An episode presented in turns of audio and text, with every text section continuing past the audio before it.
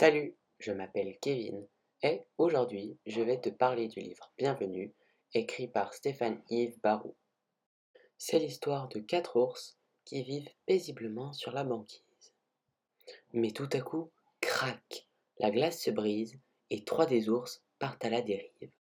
Les trois ours se retrouvent au milieu de l'océan. Il faut impérativement qu'ils trouvent une nouvelle maison pour s'installer.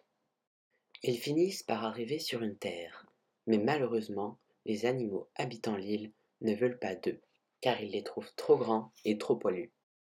Ils sont obligés de repartir à la recherche d'un autre chez eux. Mais leur radeau rapetisse. Il faut vite qu'ils trouvent une terre.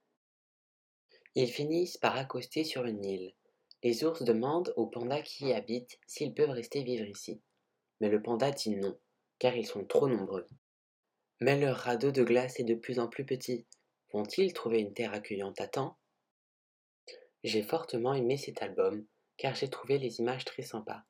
De plus, cette histoire est très intéressante, car elle fait réfléchir sur la problématique de l'immigration, qui, dans cette histoire, sont les trois ours qui vont se faire rejeter encore et encore juste à cause de leur physique.